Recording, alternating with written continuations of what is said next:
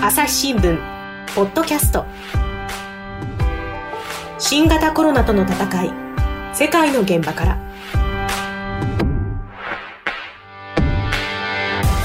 朝日新聞の神田大輔です。この番組は世界34カ所に散った海外取材専門の記者特派員からそれぞれの国の現状や取り組みを聞きます。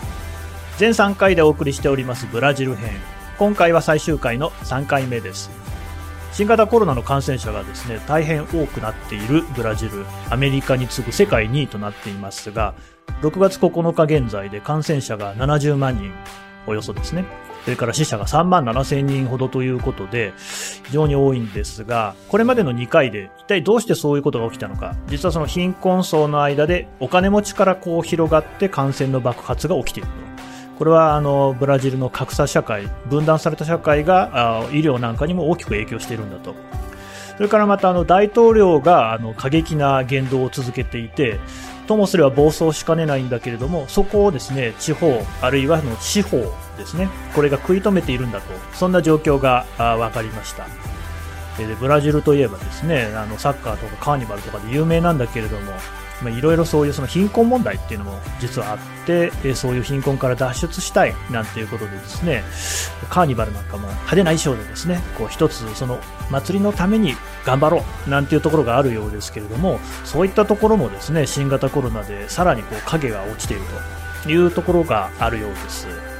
一体その人々の生活っていうのはどうなってるのか、そしてまたあの南米の他の国々ですね、これもあの岡田さんの取材をする対象になってきますので今回もサンパウロ支局の都会に岡田源さんからお話を聞いていきたいと思います。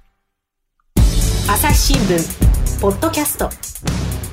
新型コロナとの戦い世界の現場から。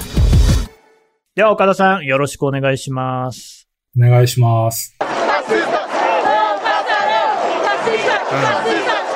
なんかあの、人が何事か叫んでいる、シュプレヒコールを上げているような感じですけれども、これは何ですかね？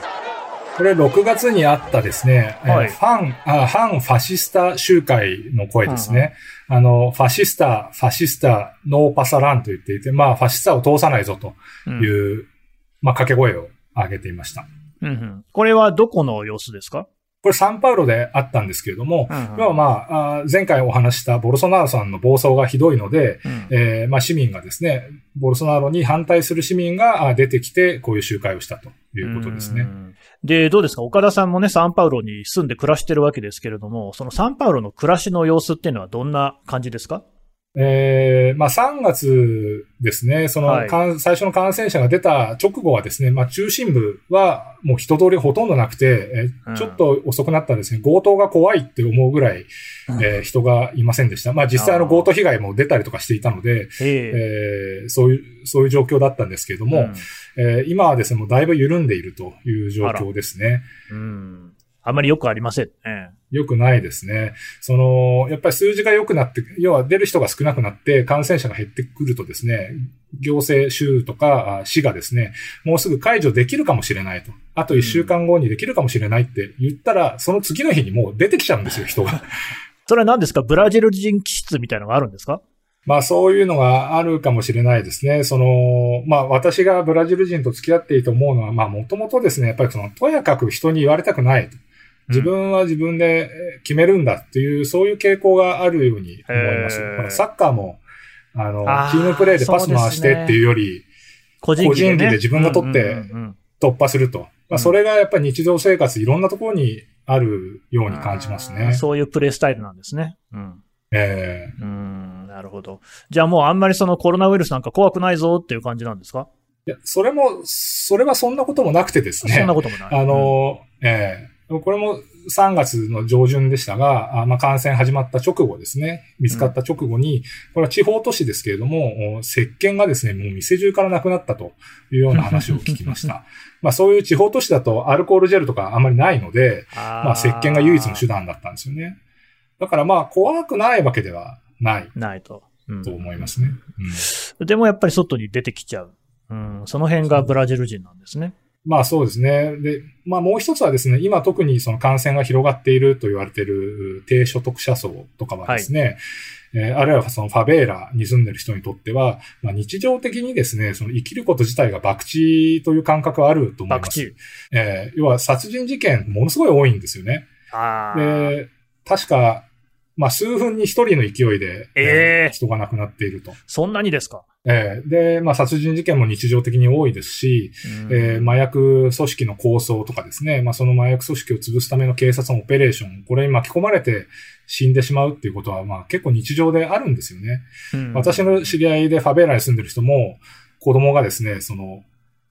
彼女の取り合いっていうんですか、千葉喧嘩というか、うん、恋愛のもつれで殺されてしまったみたいなのもありましたし、だから割とこう、頻繁にその殺人事件っていうのがあるので、うん、まあ、そういう死というのに慣れてしまってるっていうのは一つあると思います。で、もう一個の慣れが感染症への慣れですよね。で、私もかかりましたけど、デング熱、これは毎年流行してますし、うん、インフルエンザもこれも毎年流行ります。で、そうすると、新型コロナって重症化する人少ないとかって言うじゃないですか。うん、そうですね。でそうすると、いずれかかるんでしょとか、まあ、かかっても大したことないんじゃないみたいに思ってしまうというのはなくはないかなと思いますね。まあよく言えばね、たくましさと言いますか、ヨハネスブルクの石原さんに話聞いた時も同じようなね、ことありましたけれども、うん。ただやっぱり心配ではあるんですが、その、まあ、ブラジルだけじゃなくて、岡田さん、あの、中南米全般、あの、何カ国ぐらい担当してるんですか？一応、数で言うと33になるはずです。随分多いです。ね。で、岡田さんの記事で私がす。ごく印象に残ってるのは、やはりです。ね、あの、ガリガリになったお母さんが赤ちゃんを抱っこしていたあの、ベネズエラの状況なんです。けれども、ベネズエラについては今どんな状況になってるんです。か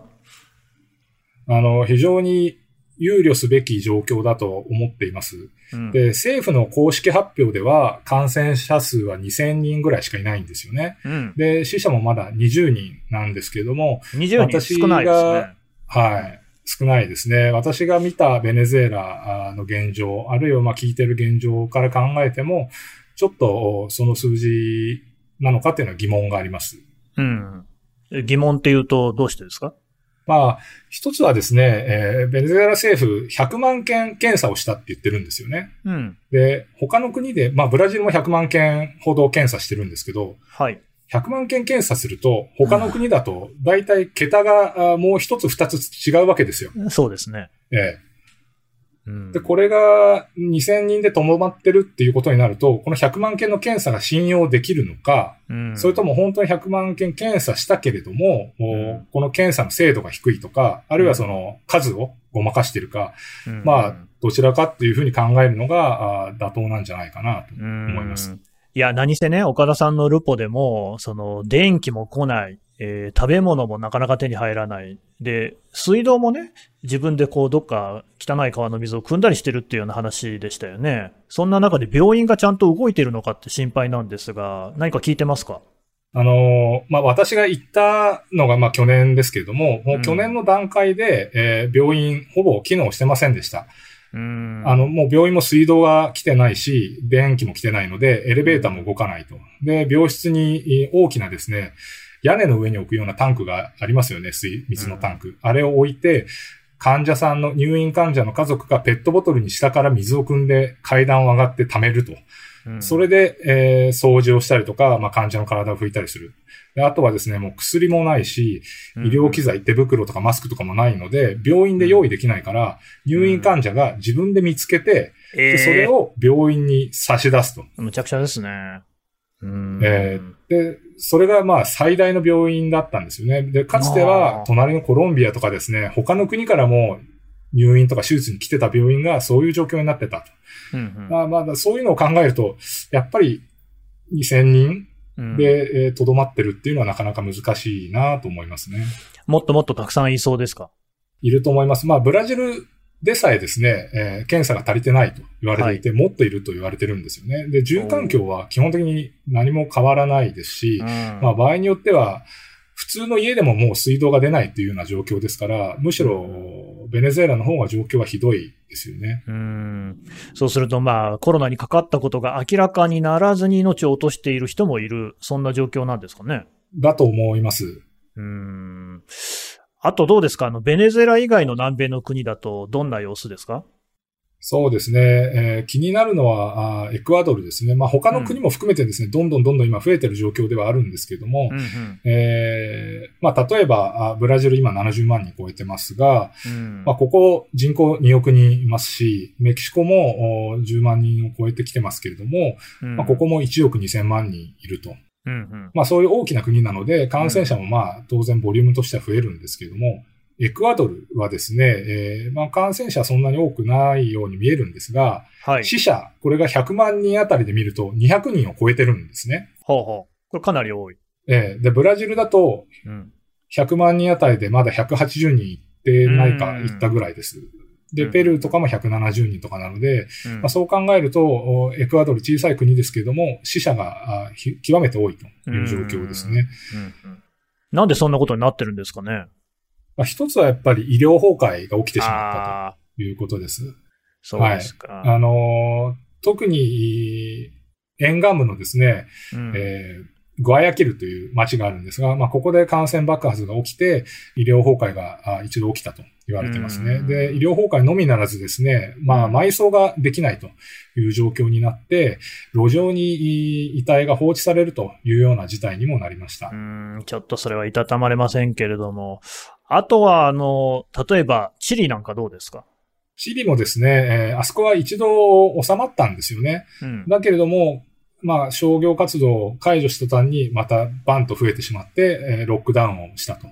いうような状況です。なるほど。やっぱり南米全般にあの感染が拡大している様子ですが、岡田さん、そのサンパウロから見てですね、日本と比べて何か違いであるとか、どんなことを感じてますか？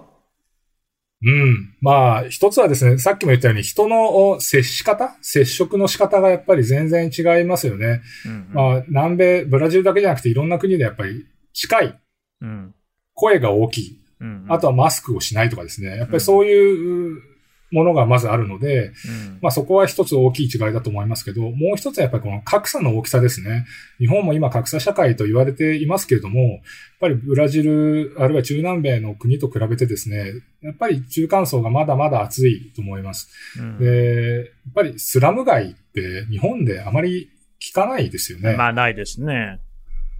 ええー、なので、やっぱりその違いは極めて大きいと思います。あともう一つは医療体制ですね、うんうん。日本はやっぱりどこに行っても保険証があれば、うん、定額でですね、どこの病院でも受けられる。そうですね。えー、でも中南米だとそういうわけにはいかないですし、病院のレベル、うん、これも日本は地方に行ってもある程度の水準の病院がありますよね。だけれども、中南米だとそういう病院がないとかですね、極めて遠いと。いう状況で、私が聞いた話だと、例えばペルーのある地方だと、40万人が住んでるところにですね、人工呼吸器が3台しかないっていうようなところがあるんですよね。で日本だとやっぱり、それはちょっと考えにくいと思うんです。うん、どんな小さな地方都市、40万人ってまあ地方都市でそこそこの大きさがあると思いますけど、そこで人工呼吸器3台しかないってことはありえませんね。そうですね。うん。うん、私ね、あの、岡田さん、岡田さんのあの話聞いてて、ちょっとやっぱり気になったのが、あの、いや、たくましさではあると思うんですが、殺人がね、すごく頻繁に起きたり、そのファベーラとかでね、あるいはそのデング熱をはじめ、他の感染症もありますと。で、そんな中で、相対的にその新型コロナに対してね、まあ、あの、どうってことないでしょうというような感じがあると。ただ、まあ、数字としてもう3万7千人死んでるっていう、まあ、これ以上いるのかもしれませんけれども、やっぱり大変な数ですよ。で、そういうその命の重さ、あるいは逆の言い方をすると死のコストって言いますかね。この軽さみたいなのをすごく感じるんですが、岡田さんはこれどう思います？まさにそうですね。あの、ある生物学者の人にですね、話を聞いたら、今のこの中南米で起きていることはですね、えー、自然界と同じだって言うんですね。うん、要は人間は生物界で唯一、その、この感染をコントロールできる生き物なんだと。それはワクチンを使うか、ワクチンがなければ、そのソーシャルディスタンシングをして、距離を取って感染の速度を遅らせると。まあ、それができるのは人間のはずなんだけれども、ねうん、今の中南米で起きていることはそうではないと。自然界と同じで、勝手に免疫を得る、まあ集団免疫を得るような状況になってるっていうんですよね。で、これ、こういうパンデミックを解決するメカニズムは、まあ一つしかないと。で、それが今おっしゃってた死のコストであると。で、それは要は死ぬ必要のない人たちがですね、えー、亡くなっていく。それが死のコストだと言ってるんですけども、まあ非常に不条理で不道徳なものだと。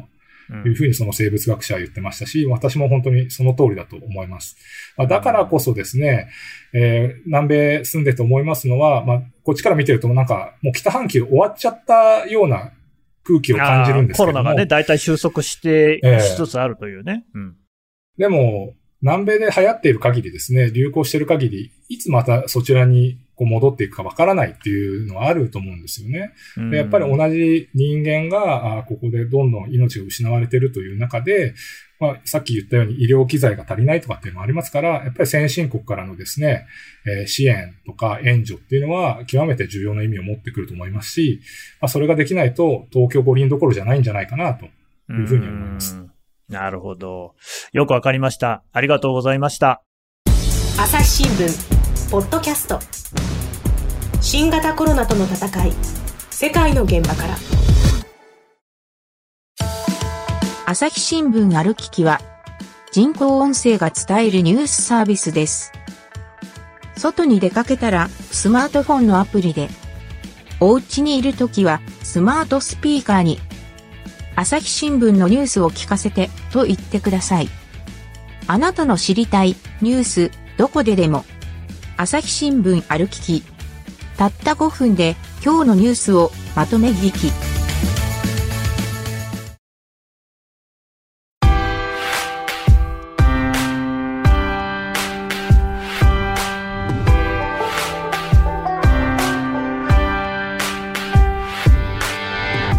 今回のゲストは、サンパウロ支局の岡田源特派員でした。えー、岡田さん、あの、厳しいね、取材環境だとは思いますが、引き続き、ブラジル南米の様子、伝えてください。どうもありがとうございました。オブリガード、ありがとうございました。なオブリガードってあの、ポルトガル語で、ブラジルの言葉でありがとうって言うんですけどね。えー、ちょっと噛みましたね。というわけでですね、3回にわ、え、わたってあのブラジルの新型コロナウイルスをめぐる状況をお送りしてきましたが、